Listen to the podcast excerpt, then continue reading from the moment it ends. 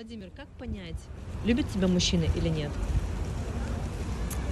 Первая моя любимая фраза. Если мужчина тебе не звонит, то первое, он либо умер, либо не хочет тебе звонить. Это от противного. А, ты поймешь это по его поведению. Он будет все свое время посвящать тебе. Он будет всегда свободен, чтобы проводить тебя от работы до дома и обратно.